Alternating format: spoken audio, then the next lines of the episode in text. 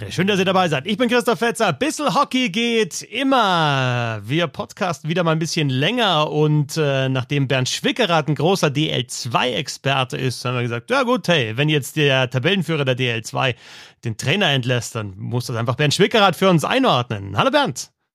Hallo Christoph.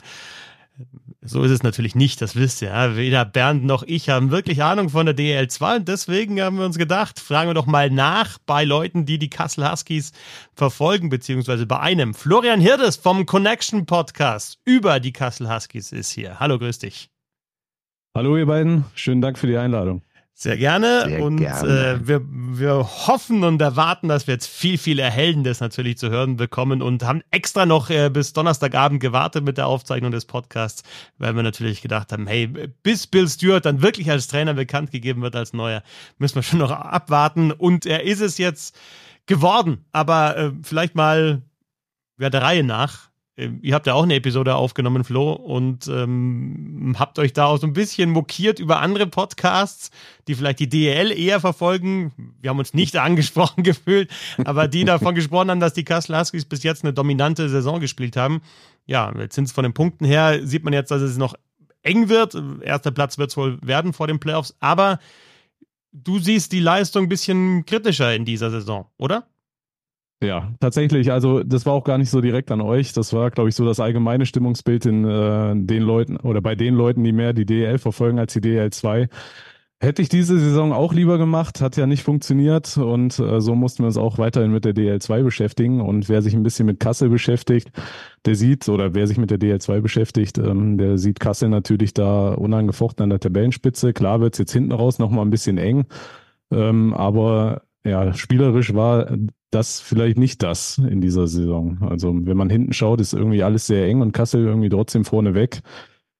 Ja, jetzt nicht das Powerhockey wie letzte Saison. Also was man ja letzte Saison eben gesehen hat, auch Kassel vorne weg und alle sagen, ja, das läuft ja wieder so, aber das war es eben nicht. Also spielerisch sind viele nicht so begeistert, wie, wie es der Tabellenstand vielleicht aussagt. Aber liegt das denn auch nicht genau an dieser Vorsaison? Weil grundsätzlich kann man sagen, ey, die haben 96 Punkte geholt und wenn alles glatt läuft, dann holen sie noch mal 100. Und das ist ja jetzt nicht ganz so wenig, 100 Punkte zu holen. Vergangene Saison allerdings waren es 131 und ist das so ein bisschen das Problem, dass sie alle noch unter diesem Eindruck dieser übertrieben souveränen Rekordvorsaison steht?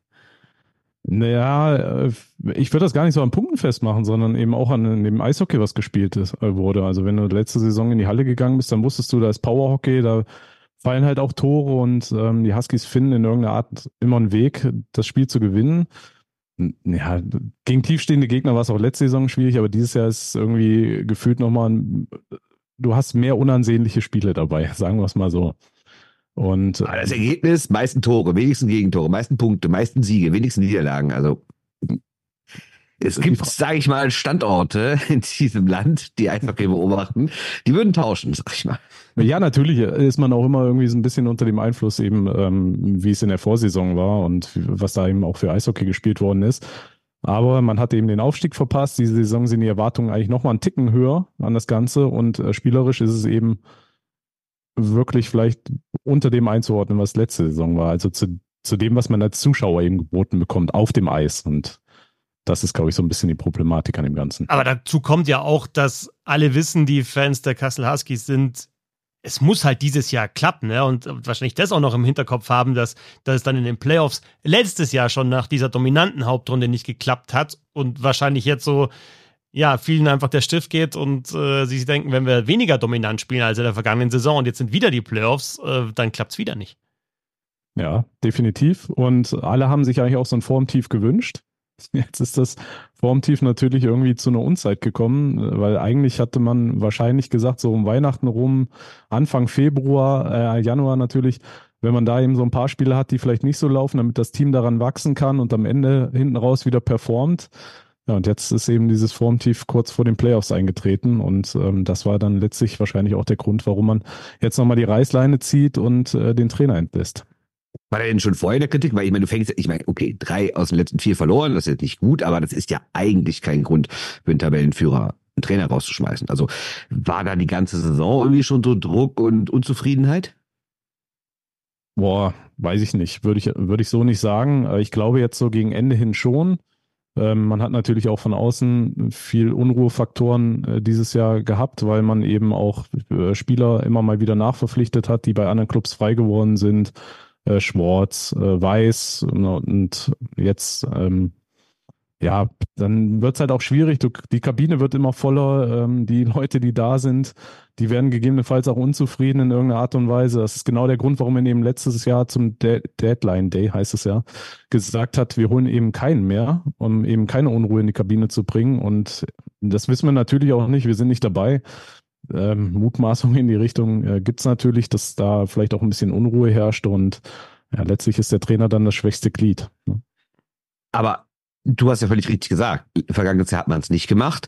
Hat man das denn dann als Fehler ausgemacht, warum es in den Playoff nicht geklappt hat? Und diesmal muss man es anders machen, weil wenn man sich ja mal den Kader anguckt, also ich bin jetzt gerade bei Elite Prospects, die heißt es aktuell 19 Stürmer. 19. Ja. Also klar, es gibt immer mal Verletzte, aber da sitzen ja automatisch so viele Leute auf der Tribüne und vor allen Dingen, wenn du Leute aus der DEL holst, wie sie es gemacht haben, McCauley haben sie geholt und äh, Betterhaar und Swartz und dann natürlich auch so ein Daniel Weiß, der jetzt auch ein DEL erfahren ist, ne? Not auch hat schon DEL gespielt. Das heißt, du hast eigentlich fünf Leute geholt, die theoretisch noch DEL spielen können, die werden dann ja bestimmt nicht für die 4-3 eingeplant sein. Das heißt, die kommen dann in die vorderen rein, verdrängen dann wieder Leute aus den vorderen in die hinteren rein, die wiederum verdrängen Leute auf die Tribüne. Also da ist doch Stress programmiert, oder nicht? Ja, eigentlich schon. Kann ich dir nur beipflichten. Und, aber, ähm, ja, aber gab es eine Begründung, warum man das gemacht hat? Naja, ich glaube, ähm, Schwarz und Weiß, die sind ja quasi äh, bei ihren Teams mehr oder weniger in Ungnade gefallen und sind eben frei geworden. Die hat man dann eben verpflichtet, um eben auch auf ähm, ja, die Spieler, die vielleicht nicht so performen, ein bisschen Druck auszuüben. Kann ich mir schon vorstellen, dass da eben manche eben auch mal wachgerüttelt werden müssen. Und ähm, tja, ist eine gute Frage. Und äh, natürlich programmiert oder ist da irgendwie ein bisschen Stress eben auch mit vorprogrammiert bei dem Ganzen und eine volle Kabine, wie du es auch sagst, wahrscheinlich kann man da blau gegen weiß auch aktuell spielen im Training. Ähm, aber ein paar von denen, die du jetzt eben genannt hast, No zum Beispiel ist noch verletzt, äh, McAuley weißt du ja selbst, äh, ist im Prinzip nach Kassel gekommen, um jetzt nochmal Spielpraxis hinten rauszusammeln. Er war ja die ganze Saison verletzt. War ein Glücksgriff, glaube ich, der dann irgendwie von Düsseldorf noch schnell auf den Markt geworfen wurde am, am Deadline Day. Ähm, glaube, der war gar nicht so geplant, den zu holen, sondern einfach da eben ähm, auch nochmal auf der Position eben ein bisschen Druck aufzubauen. Mhm. Und dann eben auch so ein Macmillan, den man vor der Saison geholt hat, der als große Hoffnung ging, äh, galt, der auch nicht so performt hat diese Saison dafür vielleicht Ersatz zu bekommen. Also ihr merkt schon, wir haben keine Schwarz-Weiß-Diskussionen hier, sondern versuchen noch die Grautöne gut, zu ne? beleuchten. Sorry, der, der, lag hier irgendwie so rum. Ja. Aber da sind natürlich zwei Namen, die bekannt sind. Überhaupt, wenn man sich den kompletten Kader anschaut, da hat man halt eigentlich fast durchgängig äh, DL-Erfahrung ja schon drin oder zumindest mal in den vorderen Reihen und ähm, in den vorderen Verteidigungspaaren.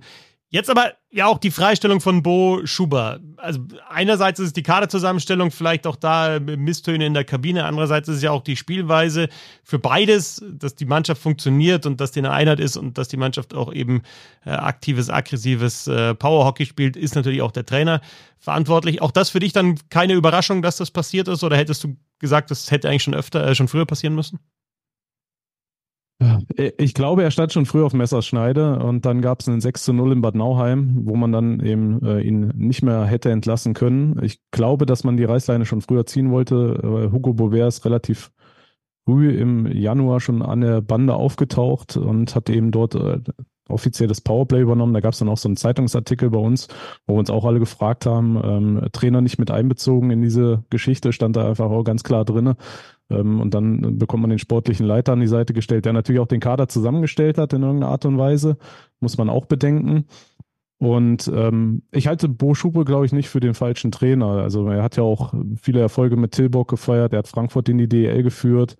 Aber einfach aufgrund der Vorgeschichte, was wir ja am Anfang auch schon hatten in dieser Saison, ähm, hat man da einfach jetzt die Reißleine gezogen, um dass sich die Geschichte eben nicht wiederholt und man vielleicht in den Playoffs das wirklich wichtige Ziel, und ich glaube, es zählt, geht dieses Jahr nur der Aufstieg, ähm, dass man das nicht verfehlt.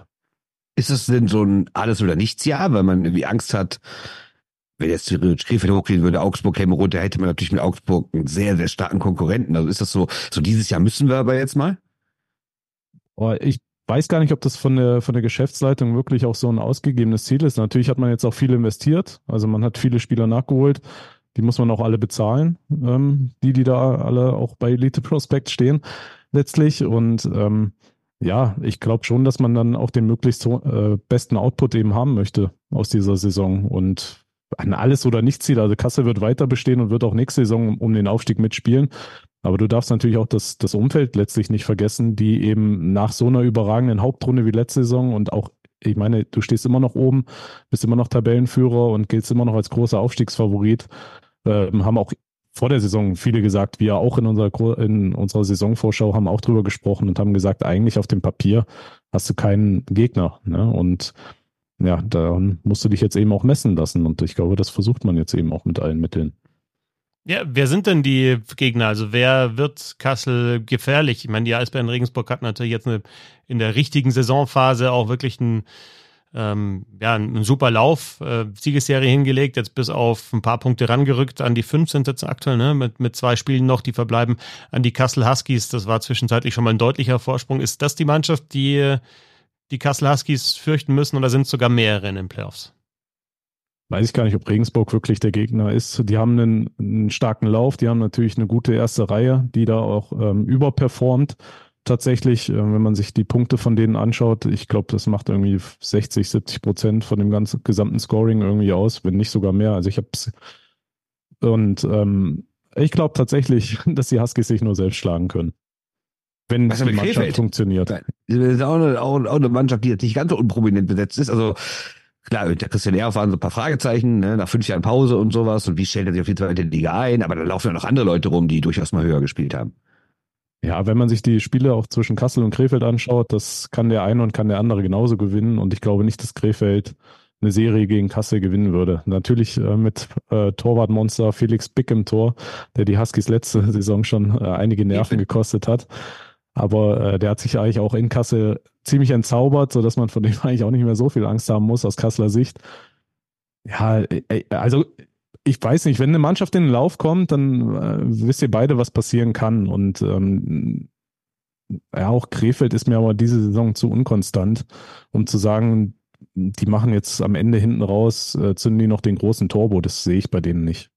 Also generell, ich meine, du beobachtest die Liga jetzt schon zwangsweise relativ lang.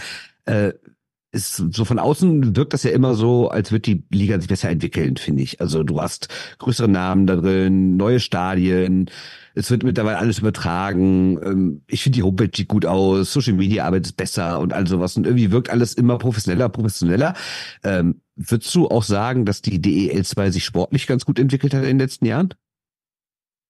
Ja, würde ich schon sagen. Also das Eishockey ist ja generell verändert sich, aber auch in der DL2 sieht man zunehmend bessere Spiele und ähm. Also ich denke schon, dass das sportlich ist. Wenn man sich das einmal anschaut, ist das auch mega spannend und dann hast du natürlich ein Team, äh, was unbedingt hoch möchte, was natürlich auch äh, mehr oder weniger vorne weggeht, nimmst du Kasse jetzt mal raus, wie eng die Liga dann zusammen ist. Das ist schon brutal eigentlich und da kann jeder tatsächlich dieses jeder kann jeden schlagen und das lebt auch so ein bisschen von der Spannung. Du hast natürlich auch viele Spieler aus der DEL, wie du eben auch gesagt hast, die eben dann mal runtergehen, die es vielleicht nicht geschafft haben aufgrund ihres Alters oder sowas, wenn die die Chance eben auch annehmen, um sich dort zu zeigen. Ich nehme immer gern Alexander Karatschun da als Beispiel, der es dann wieder zurückgeschafft hat, äh, Nationalspieler geworden ist und äh, in Schwenning eine große Rolle spielt. Und äh, also das ist kein Einzelfall, der zwischenzeitlich dann mal quasi in der DL2 geparkt worden ist. Ne? Und denke schon, also dass man da nach außen hin, jetzt nächste Saison hat man einen neuen Medienpartner mit äh, Sport Deutschland an der Seite, da bin ich gespannt, wie das wird. Äh, mit Spray TV gab es zuletzt, glaube ich, so ein paar Ungereimtheiten von der Sache her, wie man sich da aufstellt, wenn man da auch so ein, so ein Abo-Modell, dass man eben mehrere Sachen gucken kann, wie es bei Magenta Sport eben auch der Fall ist. Wenn man sowas eben ähm, ja, dort auch aufbauen kann. Ich glaube, dann entwickeln die sich auch medientechnisch weiter.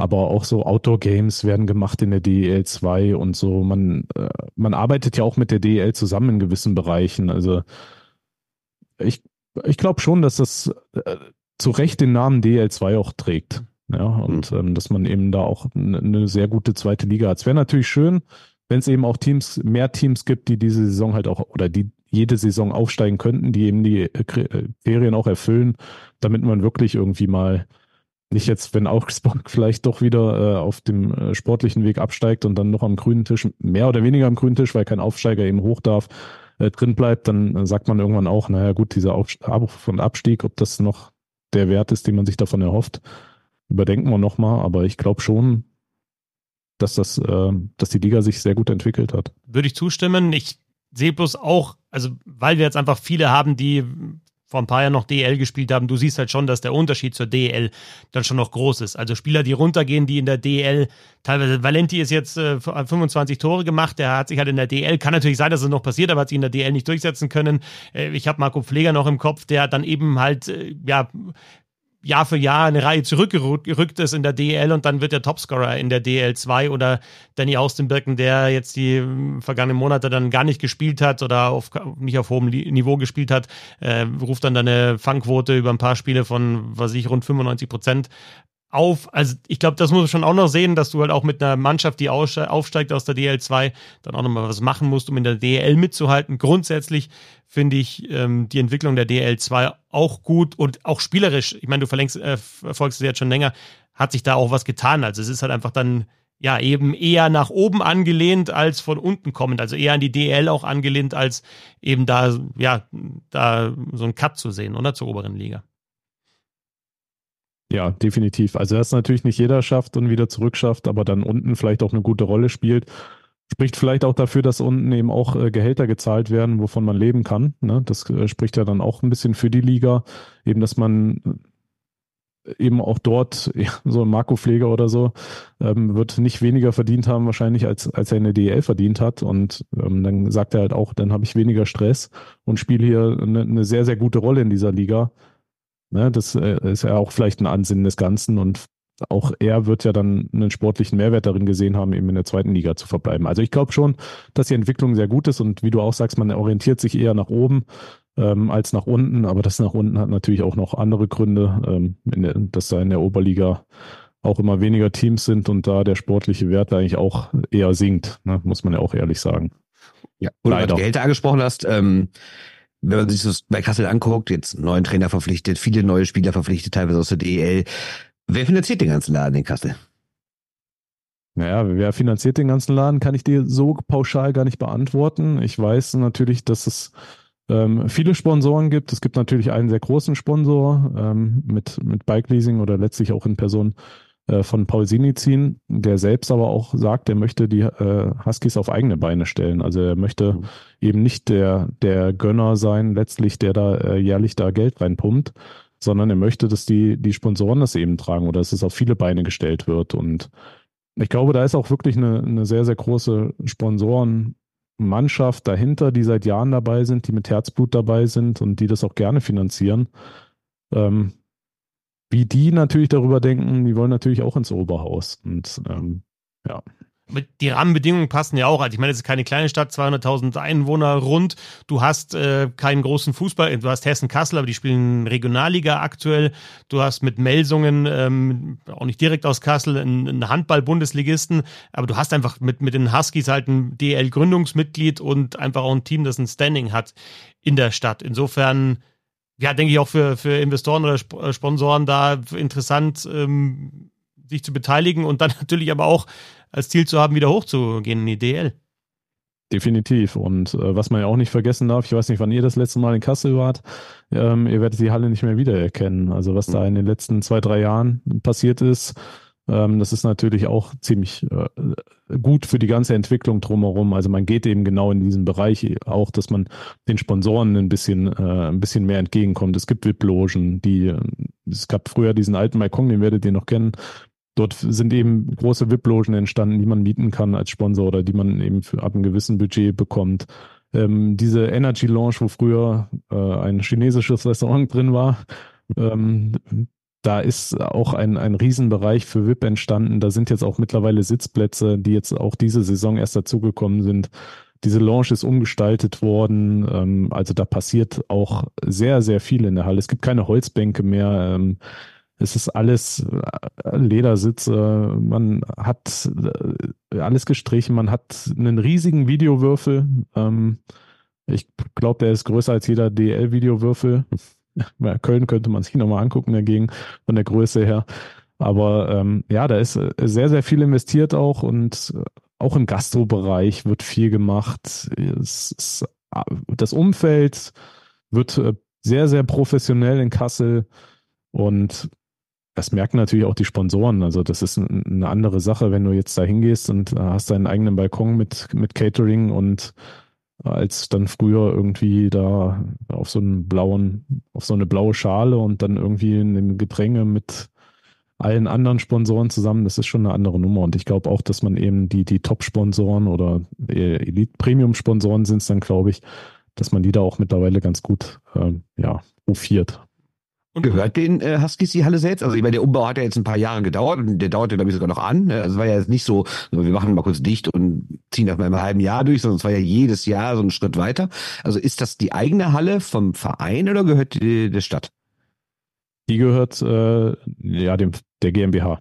Ja, ja, okay, krass. Äh, also ich meine, das haben ja auch nicht so viele, ne? Also es gibt ja sehr, sehr viele, die müssen sich jedes Mal ihre Halle von der Stadt mieten. Die können sich gar nicht leisten, eine eigene genau. zu haben. Ist ja. Mhm. Ähm, Würdest du denn sagen, ich meine, Fitz hat eben schon angesprochen, Fußball, Handball in der Region und sowas, aber würdest du sagen, die Huskies sind die Nummer eins der Stadt?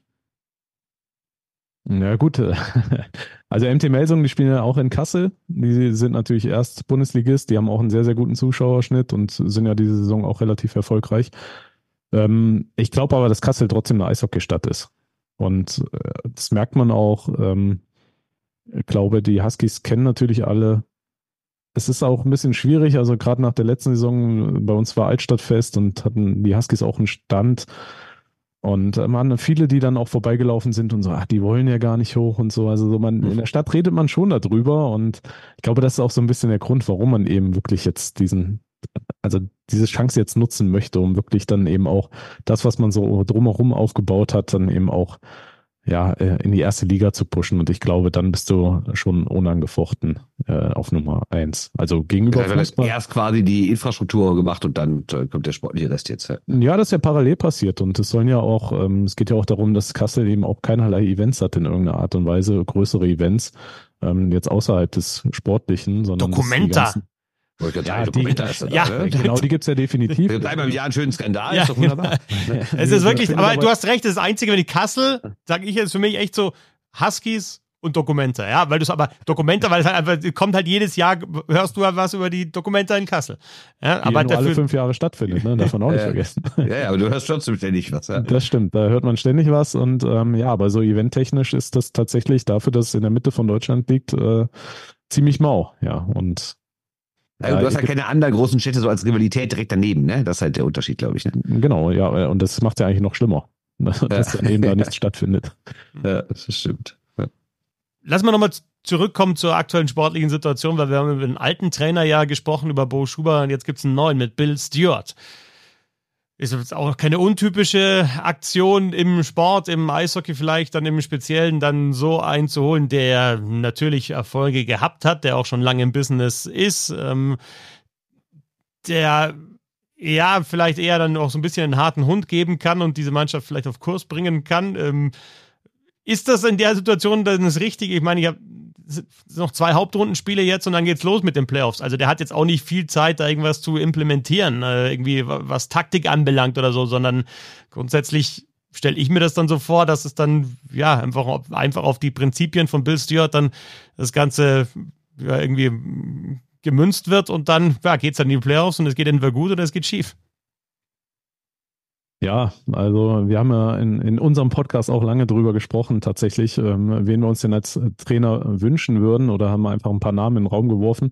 Da wussten wir es tatsächlich noch nicht, sind letztlich auch auf Bill Stewart gekommen, ähm, von denen, die dann frei war, wurden oder frei waren und genannt wurden.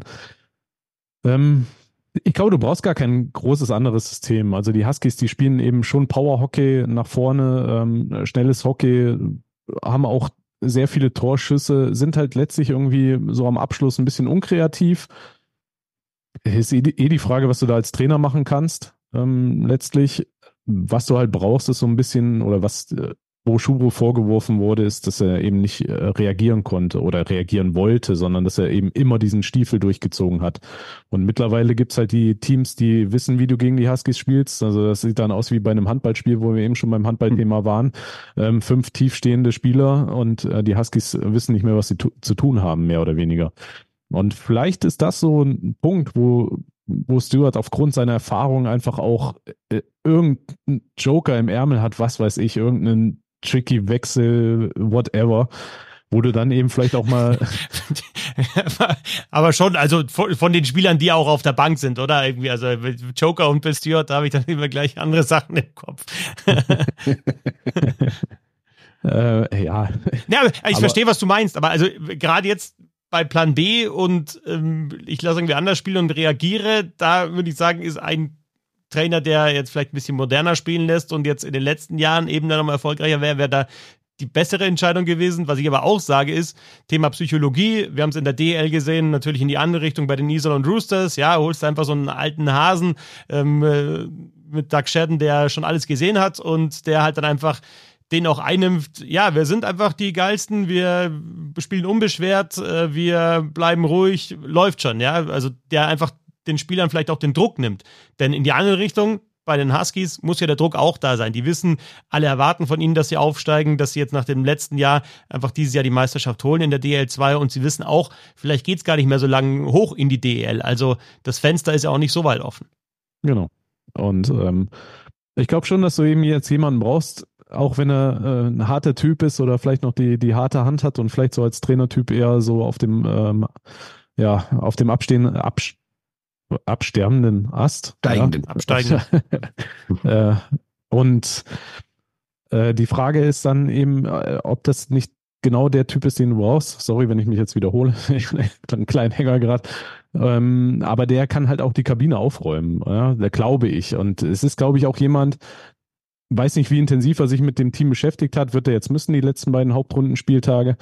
Aber äh, der dann auch jemand ist, der sagt, es ist mir eigentlich egal, was du hier gemacht hast, weil die Leistungsträger sind eben auch mehr oder weniger die gleichen geblieben in Kassel. Und äh, der dann sagt, hey, komm, verdien dir deinen Platz im Team. Es ist groß, ja, haben wir mehrfach schon drüber gesprochen. Und ähm, es geht hier bei mir vielleicht nur über Leistung und äh, sieh zu, wie du da reinkommst. Und vielleicht ist das genau das, was du eben an der Stelle brauchst. Eben nicht, dass man sich auf alten Erfolgen ausruht. Letzte Hauptrundenmeisterschaft souverän gewonnen. Ähm, Bad Nauheim, ja gut, da haben wir noch die, die Ausrede gehabt. Das war das erste Tief. Keiner wusste, wie er sich da verhält. So, diese Saison führst du wieder lange, bist aber, wenn wir einfach uns nochmal die Form anschauen, in den letzten zehn Spieltagen auf vorletzter vor Bietigheim. Ähm, und jetzt musst du da irgendwie rauskommen. So. Und das ist eben genau das, glaube ich, was ich ihm zutraue als Trainertyp. Und ähm, ja, der auch sagt, also wir haben auch gesagt, verbrennst du jemanden so aus nostalgischen Gründen, weiß ich nicht, Tobi Abstreiter ist ähm, unrealistisch, dass der kommt, aber der war halt lange ein Husky und der ist aus nostalgischen Gründen irgendwie immer noch ein Husky und dann holst du den und der schafft's nicht dann ist er natürlich der, äh, der große Depp. Ne? Der, der kann eigentlich mehr oder weniger nur verlieren. Ich meine, er bringt wahrscheinlich auch Impulse rein oder sonst irgendwas. Aber ich glaube, du brauchst wirklich jemanden, dem es auch letztlich egal ist, wie die Saison mehr oder weniger ausgeht. Also er wird natürlich für einen Job bezahlt.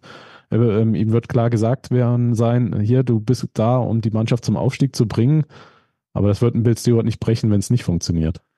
Aber das heißt ja, ist, die Huskies haben jetzt jemanden gesucht, der irgendwie sagt, ja, ich mach's taktisch anders, ich hole die nochmal die letzten, die letzten Feinheiten raus mit irgendwelchen super Kniffen in Überzahl und was auch immer, sondern eigentlich geht's ein, der in der Mannschaft, die sehr viel Potenzial hat, vom Papier her die beste ist, einen großen Kader hat, der einfach sagt, so, ich bin hier der neue Chef, ich sag, wo es lang geht, der und der braucht vielleicht mal einen Arschtritt. Aber das andere geht doch gar nicht, Bernd. Also du kannst doch jetzt nicht sagen, du ja, hast ein mordskompliziertes System mit dabei, es muss jetzt erstmal drei Wochen erklären, dann ist die Saison vorbei. Also, also ja. dann hättest du genau. sagen müssen, Anfang Januar, du machst das. Ne? Dann hast du noch zwei Monate Zeit, hast Vorsprung, bist ziemlich sicher, dass du Erster wirst und dann kannst du vielleicht noch was umschmeißen. Aber da, dafür reicht die Zeit doch nicht, oder Flo? Definitiv, definitiv. Genau das ist, glaube ich, der Grund, weshalb man eben jetzt auch einen absoluten Feuerwehrmann holen muss. Also nicht jemanden, der, die, der irgendwas noch entwickeln will oder entwickeln kann oder entwickeln muss, der sein System durchsetzen muss. Wie gesagt, das System an sich ist ja erfolgreich, wie man auch anhand der Tabelle sieht. Ja, ob das jetzt in den Playoffs erfolgreich ist, letztlich werden wir sehen. Aber du brauchst eben irgendeinen eine Art Motivator oder wirklich, ja, ob er jetzt der große Motivator ist, weiß ich nicht. Aber ich glaube tatsächlich, äh, wie schon mehrfach gesagt, dass er eben auch da aufräumen kann, dass er vor Namen keine Angst hat. Ja, das wie, ist ja auch so.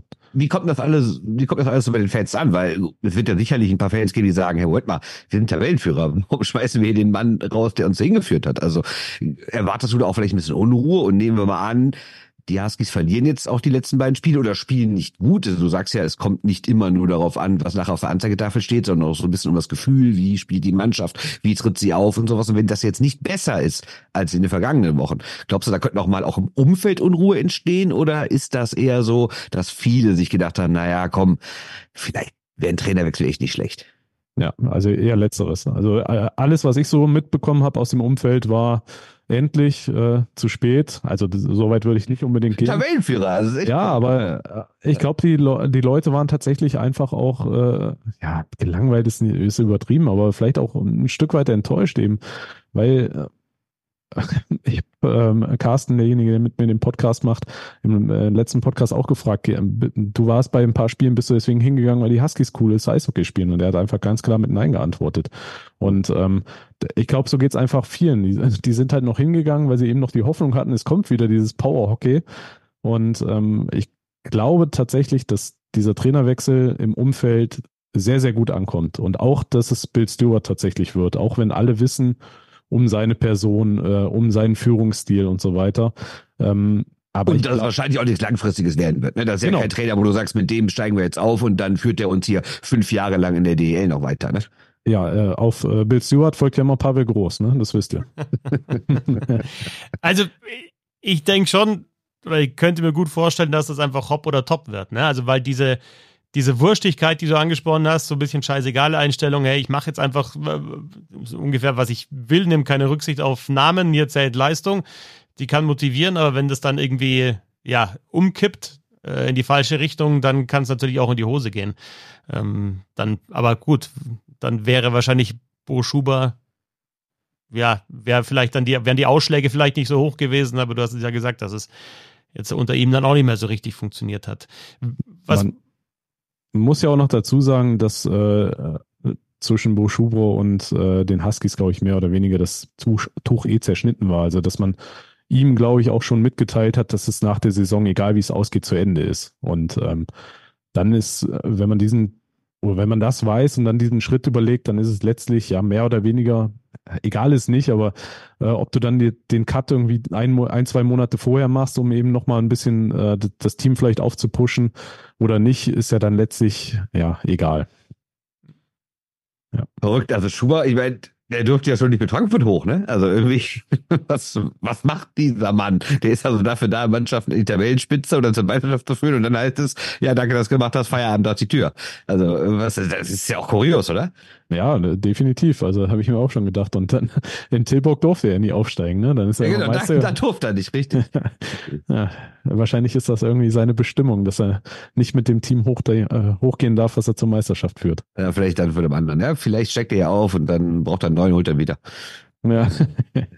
Wenn es nicht funktioniert mit dem Aufstieg, ähm, funktioniert das dann bei den Huskies auch längerfristig in der DL2 als Spitzenteam oder ist diese Liga einfach zu wenig für den Club, für das Umfeld, für die Fans?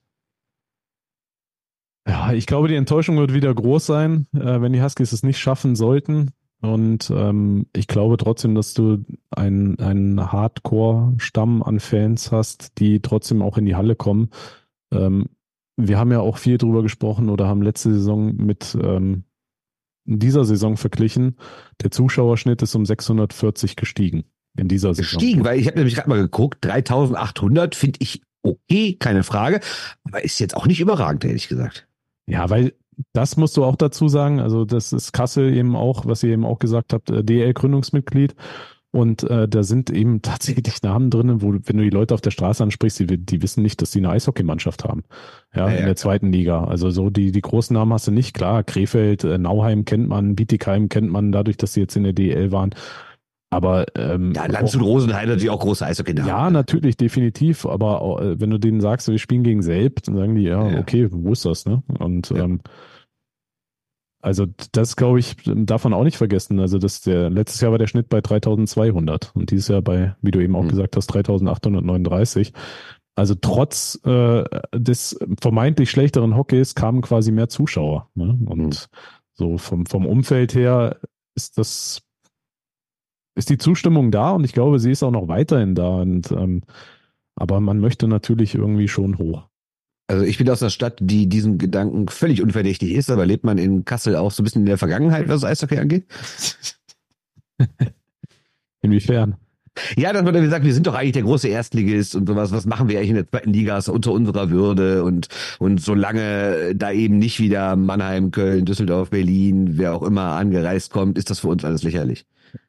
Ja, ich glaube schon, dass es bei vielen so ist. Also, dass viele natürlich ähm, auch die Teams kennen noch vom Namen her. Ja, ist ja nicht so lange her, ne? 2.6 war, glaube ich, letzte DL, ne?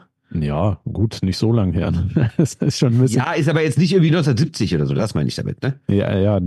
Und äh, 2,6 weiß ich gar nicht. Nee, danach müsste es nochmal gewesen sein. Die Huskies sind ja nochmal aufgestiegen. Ja, ja. Und kurz waren sie nochmal. Ja, ja, klar. Anfang der 2010er nochmal kurz. Ja. 10 genau. ne? Genau sogar. Ja, und 2010 haben wir hier in der Hessenliga wieder angefangen und ähm, ja, da hast du natürlich dann auch, gut, das war mehr Party-Event, aber dann hast du ausverkaufte Hütte gehabt in der ersten Saison. Mhm. Äh, Eintritt hat auch nur 5 Euro gekostet, da waren draußen die Schlangen beim ersten Spiel. Ich glaube schon, also wie wir am Anfang auch gesagt haben, Kassel ist eine Hockeystadt, ja, und wenn mehr oder weniger, da zählen teilweise halt auch die, die Namen, aber ja, Zuschauerschnitt gehoben, auch in Liga 2 und die Huskies würden auch in Liga 2 weiter existieren. Die Frage ist dann natürlich immer, bleibst du langfristig eben ein Top-Team? Und ja. ähm, wie viel Geld willst du dann am Ende noch reinbuttern? Oder sagst du dann, okay, komm, dann ja, ähm, machen wir es wie andere Fußballvereine, bleiben lieber in der zweiten Liga, spielen da so im, im oberen Drittel mit und mhm. ähm, ja, bieten attraktives Eishockey, haben da auch unseren Schnitt. 2007, 8 war der Aufstieg. Äh, ich war bei dem Spiel in Landshut, äh, Finale, Finalserie gewonnen, gegen Landshut aufgestiegen und dann zwei Jahre in der DL und dann die Insolvenz und dann natürlich über äh, relativ weit unten wieder bis in die DL2.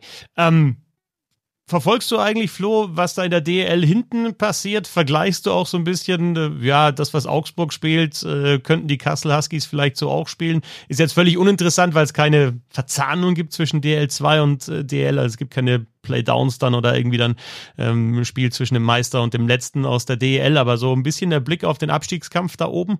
Kannst du ein bisschen mitleiden, weil du natürlich das Ganze aus, aus anderer Sicht kennst, wenn es nicht klappt, hochzukommen. Aber auf der anderen Seite zittern halt da in der DL ein paar Mannschaften, ob es vielleicht weitergeht in der, mit der Zugehörigkeit in der obersten Liga.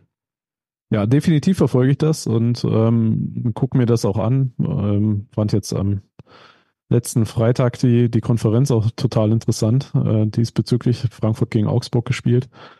Und ja, man verfolgt das schon. Es ist natürlich schwierig zu vergleichen. Könnten die Huskies da jetzt anstelle von XY gegen Augsburg gewinnen oder nicht? Ähm, haben wir, oder wisst ihr ja auch, die Ausländerregelung ist eine andere in der DL als in der DL 2. Deswegen ist es vielleicht auch okay, wenn es eben keine Verzahnungsrunde gibt. Wobei man natürlich auf der einen Seite einen Lauf hat und auf der anderen Seite ist man eben in so einem Tief drinne. Da ja, weiß ich nicht, Verzahlung wäre auch ganz cool, so eine Relegation zu spielen, in irgendeiner Art und Weise. Ähm, ich glaube schon, dass die Huskies mithalten könnten. Also ich glaube auch mit dem Team, was sie aktuell haben, wenn sie das aufs Eis bringen würden, würden sie auch vermutlich gegen den Abstieg spielen, aber vielleicht auch um so einen ähm, Pre-Playoff-Platz. Also so in dieser Tabellenregion, keine Ahnung, 10, 11, also 9, 11, 9 bis 11 wären die wahrscheinlich auch unterwegs mit diesem Team tatsächlich wenn es eben so performt. Aber es ist total schwierig zu vergleichen. Dann kannst du eben fünf Ausländer mehr ähm, spielen lassen. Äh, wenn die performen in irgendeiner Art und Weise, dann ist das schon, also das siehst du auch jetzt gerade in der DL2, da sind das eben die Aushängeschilder. Und gerade wenn man sich eben auch äh, Regensburg anschaut, ähm, Andrew Jogen ist äh, Spieler des Jahres geworden in der DL2. Ähm, ja, wenn du eben davon von dem Format drei, vier, fünf, sechs hast, äh, statt nur einen, dann ist das eine andere Nummer. Ne? Ich war gestern in Augsburg, ähm, muss ich wirklich sagen, es war jetzt in dem Fall wirklich erschreckend, was, was die das Augsburger die Panther... Mannschaft gesehen, war ganz gut. Also, da muss man jetzt auch sagen, es ist auch überhaupt nichts gegen Augsburg, ja, vor allem auch nicht gegen die Eishockeystadt und gegen die Fans. Es war wieder ausverkauft gestern, wieder zum zwölften Mal in dieser Saison. Also so knapp die Hälfte der, der Heimspiele haben die Augsburger Panther ausverkauft bei der sportlichen Situation. Aber auch da muss ich sagen, einerseits wäre es für die unteren ja, aus der DL2, jetzt insbesondere für Kassel, bitter, wenn es wieder nicht klappt mit dem Aufstieg. Und andererseits, wenn du halt dann zweimal auf dem sportlichen Abstiegsplatz hintereinander landest, wie Augsburg jetzt sehr wahrscheinlich landen wird, denn es ist zwar rechnerisch noch möglich, aber ich weiß nicht, wie die die Punkte holen sollen, dann ist es ja auch ja geradezu lächerlich, wenn, wenn du dann wieder drin bleibst. Und das hilft ja auch den Augsburger Panthern nichts, ne? weil die müssen dann wieder über, haben sie wieder Unsicherheit, bis klar ist, ist Kassel Meister, Meister oder nicht oder ein aufstiegsberechtigtes Team aus der DL2 Meister oder nicht. Kannst wieder keinen gescheiten Kader zusammenstellen, hast eigentlich das gleiche Theater wie im letzten Jahr wieder. Es ist dann vielleicht einmal Freude, ja, wenn Kassel wieder im Halbfinale ausscheiden sollte. Das wird dann gefeiert von den Fans. Aber also ich habe gestern auch mit vielen gesprochen, die, die sagen, wäre vielleicht gar nicht so schlecht. Also so ein bisschen auch aus Frust und Denkzettel, ne, für die, die jetzt schon seit Jahren da oben irgendwie einen Mist bauen, aber andererseits auch weil du merkst, dass sich einfach nichts weiterentwickelt. Also einerseits hast du die, die rauf wollen und es irgendwie nicht schaffen, andererseits hast du die, die ja sportlich abgestiegen sind und dann trotzdem drin bleiben. Und das ist auch keine gute Situation. Nee, und vor allem, du merkst ja auch innerhalb der Liga, dass das jetzt mal ganz genau beobachtet wird. Wir haben ja schon drüber gesprochen, dass am Ende der Saison gibt es ja wieder ein Treffen der Gesellschafter und die werden dann darüber reden, ob dieser 2026 auslaufende oder bis dahin datierte, sagen wir mal auslaufende, klingt immer schon so, so absolut. Also der ist erstmal bis dahin datiert, dieser Kooperationsvertrag zwischen DEL und DEL 2. Und die Frage ist ja auch wirklich, verlängern wir den, machen wir das weiter. Also nicht nur aus dem Grund, dass ja viele Erstligisten auf einmal jetzt erst realisiert haben, dass wenn es einen Abstieg gibt, sie absteigen können. Und dass es natürlich äh, dann Existenzängste gibt und so, ja, wie sollen wir das machen? Wir haben so viel Geld investiert, jetzt haben nicht alle wie die Huskies eine eigene Halle, aber durchaus trotzdem Investitionen getätigt oder langfristige Pläne oder natürlich hängen auch viele Sponsorenverträge an der Ligazugehörigkeit und sowas. Und der eine oder andere Mäzen wird ja vielleicht auch sagen, ach, in der zweiten Liga bleibe ich aber nicht dabei. Ne? Also ich glaube, einerseits deswegen wird da nochmal ganz genau hingeschaut, geschaut, ob es auch langfristig Auf- und Abstieg gibt. Aber vor allen Dingen auch, weil es ja nicht so funktioniert, wie man sich das vorgestellt hat. Okay, Frankfurt ist mal hochgekommen, spielt auch wirklich eine gute Rolle. Aber sonst, ich meine, Bietigheim ist hoch, sagen klanglos wieder runter, dann gab es gar keine Aufsteiger. Wenn es dieses Jahr wieder keinen Aufsteiger gibt, hast du quasi in denkt dann, das wurde 2018 wieder beschlossen. Zwar erst dann für später eingeführt und dann gab Corona. Das war natürlich auch ein Grund, warum der Aufstieg nochmal oder der Abschied nochmal ausgesetzt wurde. Gab natürlich jetzt auch ein paar Widrigkeiten. Aber grundsätzlich dafür, dass seit 2018 der Abstieg, der Auf- und Abstieg wieder beschlossen wurde, und das ist sechs Jahre her, und es gab bisher einen einzigen Aufsteiger, der sich dann etabliert hat. Also das ist natürlich nicht das, wie es laufen soll langfristig. Ne? Natürlich, aber du hast natürlich auch die Hürden maximal hochgestellt ähm, äh, quasi so als Gegenstück des Ganzen. Also ja, wir führen das Ganze wieder ein, aber du musst, wenn du hoch willst, äh, eine Million hinter, also 850.000 hinterlegen. Du musst ein Stadion haben, was äh, DEL-tauglich ist und so weiter. Das ist ja, die, die Hürden sind auch maximal hoch und ja, aber ist das nicht richtig so? Weil, schön, dass ich unterbreche, aber ich finde, ist doch klar, ist es erstmal doof, dass du sagst, wir haben keinen richtigen sportlichen Wettbewerb in dem Sinne, dass der erste oder generell jedes Team aufstellen kann, wie in anderen Sportarten. Aber wäre es nicht noch schlimmer, wenn eine Mannschaft hochkommt oder hochkommen könnte und dann darauf verzichtet? Oder noch schlimmer, sie geht hoch, übernimmt sich und geht im ersten Jahr ja. insolvent? Also es gibt schon auch viele Argumente für, für diese Kriterien und ich würde jetzt auch nochmal aus, aus Fernsehsicht nochmal ergänzen, ähm, es müssen einfach mittlerweile, wenn alle Spiele auch übertragen werden, da die Bedingungen da sein, dass die Kamerastellplätze da sind, dass du da wirklich auch ein, gute Leitungen hast, dass die Kabel verlegt werden können, weil sonst sind ja auch sofort wieder die Fans, die sich beschweren, die, die Übertragung ist nicht gut, das Bild ist nicht gut, äh, wo ist der Game Report, wo sind die Highlights, das dauert zu lange und so weiter und so fort. Also da hat es halt schon auch eine Professionalisierung gegeben in den vergangenen Jahren. Und ja, dieser Standard muss gehalten werden. Aber jetzt kommst du mit, mit vielleicht einem Lösungsvorschlag oder einem Alternativen. Äh, äh, den habe ich tatsächlich auch nicht. Ähm, aber du darfst ja auch nicht vergessen, oder ihr dürft nicht vergessen, die DL2 wird ja auch komplett übertragen. Ja, das sind zwar alles äh, keine, keine professionellen Teams in dem Sinne, das sind alles Medienteams vor Ort, die aber auch immer mehr wachsen, die auch immer sich professionalisieren in ihrem Ehrenamt ähm, indem sie eben auch viele Kameraeinstellungen haben. Klar, das ist nicht zu vergleichen mit, äh, mit der Übertragung der ersten Liga, das, das sagen wir auch. Aber äh, weil es eben auch, ja, ehrenamtliche Menschen sind, die das Ganze machen, die da aber auch wirklich viel Herzblut reinstecken und ich sag mal Kameraplätze und so weiter, klar. Also natürlich muss man gewisse Kriterien ansetzen, das, das sehe ich auch so. Aber ich kann zum Beispiel nicht verstehen, ein Team wie Ravensburg, die letzte Saison Meister geworden sind, ich glaube schon, dass sie auch in der ersten Liga hätten spielen können. Und ähm, ich glaube, dass man eben da auch Voraussetzungen schaffen kann. Und natürlich will man das finanziell auch stemmen, aber es ist ja auch eine andere Nummer zu sagen, in Ravensburg, hey komm, wir spielen nächste Saison, liebe Sponsoren, wir wollen nächste Saison in der ersten Liga spielen, packt mal 20, 30 Prozent bitte auf euren Sponsorenbetrag oben drauf. Erste Liga, wir haben eine ganz andere Vermarktung. Äh, wir, jedes Spiel wird übertragen. Wir haben ein Publikum, weiß ich nicht, die Zuschauerzahlen. Ähm, die gehen nicht so doll, wenn ich das einfügen darf, aktuell 2478, also sagen wir mal 2500. Nein, ich meine, ich meine jetzt die Fernsehzuschauerzahlen, ja. So. Es ist ja auch so, dass, dass die Leute halt einfach ähm, weiß ich nicht, teilweise halt auch zu Hause sitzen und Konferenz gucken, weil das eine coole Übertragung ist oder sowas. Ja, und äh, da öffnet sich das ja auch dem, dem ähm, normalen Zuschauer mehr oder weniger, eben nicht dem Hardcore-Fan, der in die Eishalle geht.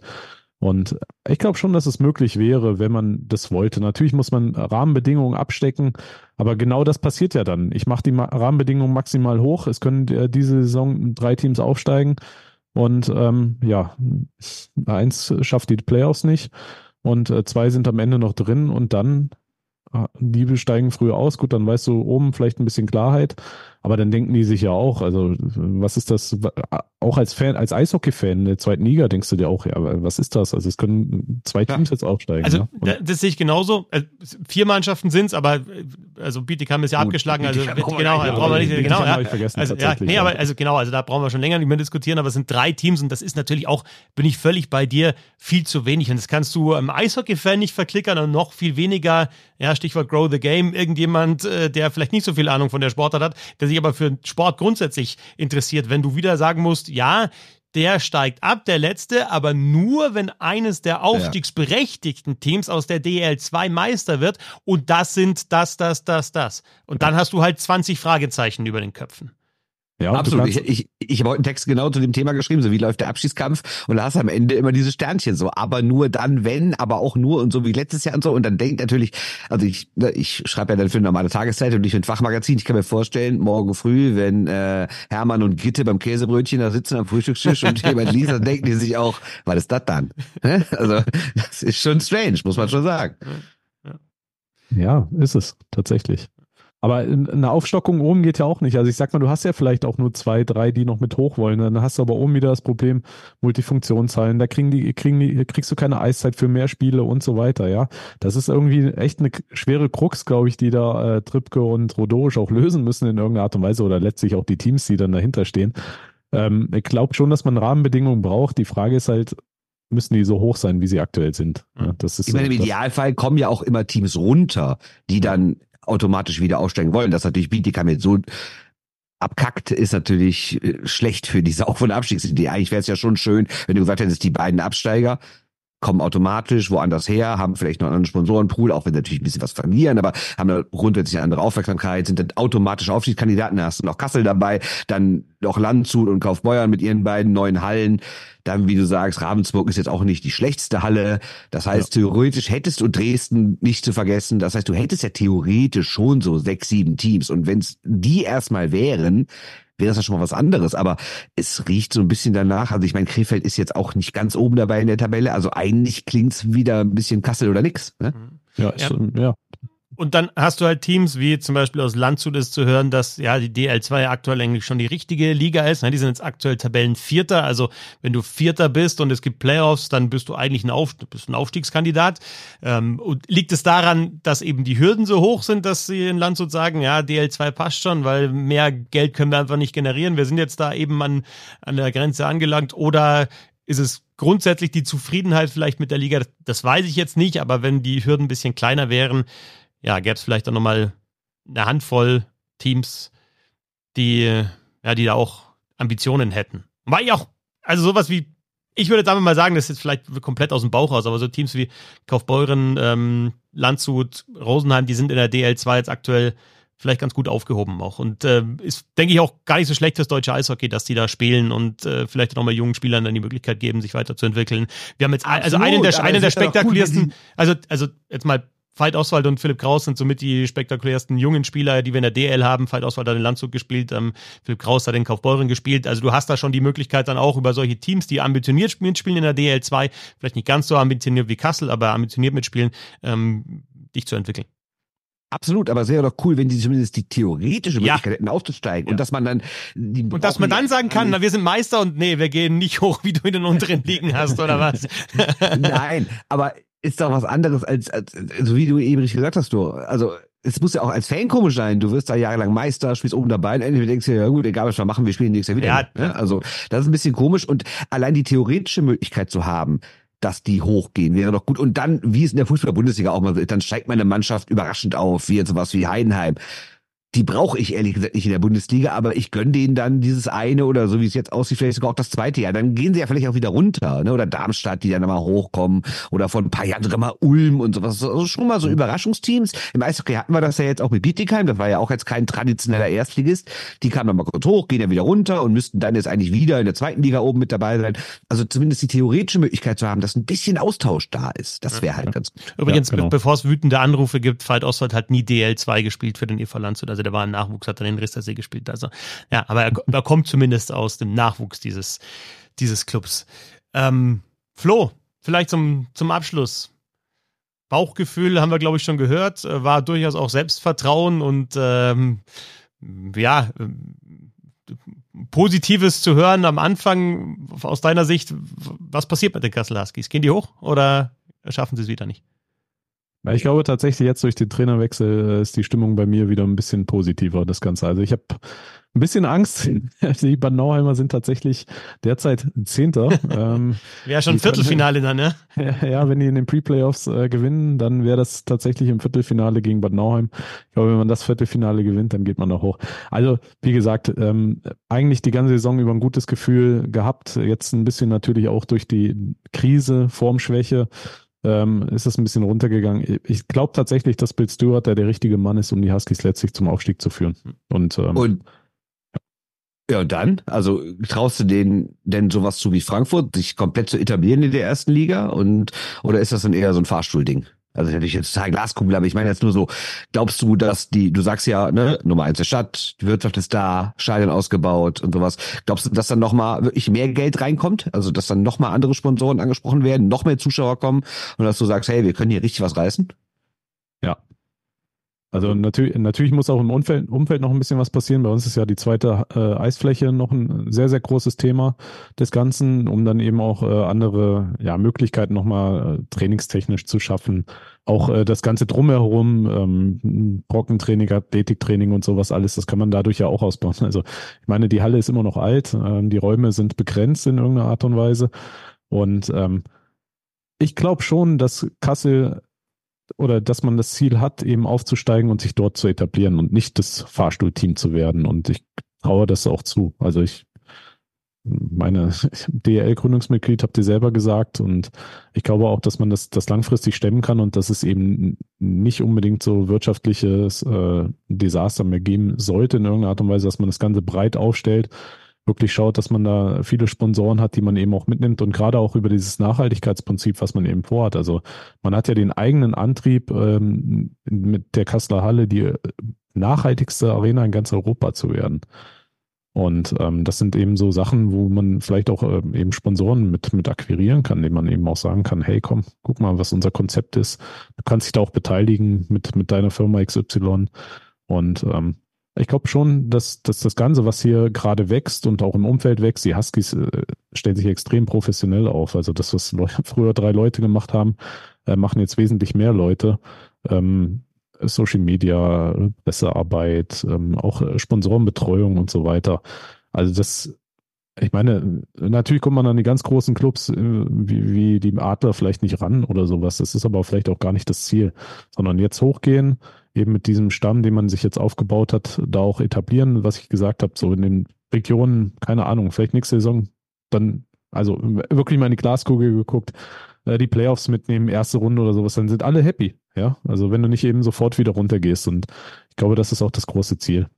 Tatsächlich. Ja, oder nicht vergessen darf, in die Halle passen jetzt auch mehr als 6000 Leute, ne? Das ist jetzt keine, jetzt keine 3000er Halle oder so, sondern da passen richtig Leute rein und die würde ja in der ersten Saison wahrscheinlich jedes Spiel ausverkauft sein. Das ist halt auch die, die perfekte Größe, also da kommt dann auch echt ne? Kohle rein, ne? Über, über Zuschauer auch, ne? Ja, definitiv. Und ist auch eine richtig gute Größe. Also du merkst so jetzt, Augsburg hat auch so um die, um die sechs, ne? Ähm, ähm in Frankfurt, Frankfurt auch, das ja. ist so der Schnitt so, da bist du dann bist du aber relativ schnell, wenn du das füllst, auch äh, hinter, den, hinter den großen Arenen dann, was den Zuschauerschnitt anbelangt. Aber so irgendwas zwischen, zwischen fünf und sechs ist natürlich schon gut. Ja. Genau, also es sind jetzt ein bisschen unter sechs durch die Umbaumaßnahmen. Ich, die genaue Zahl wissen wir, glaube ich, auch nicht.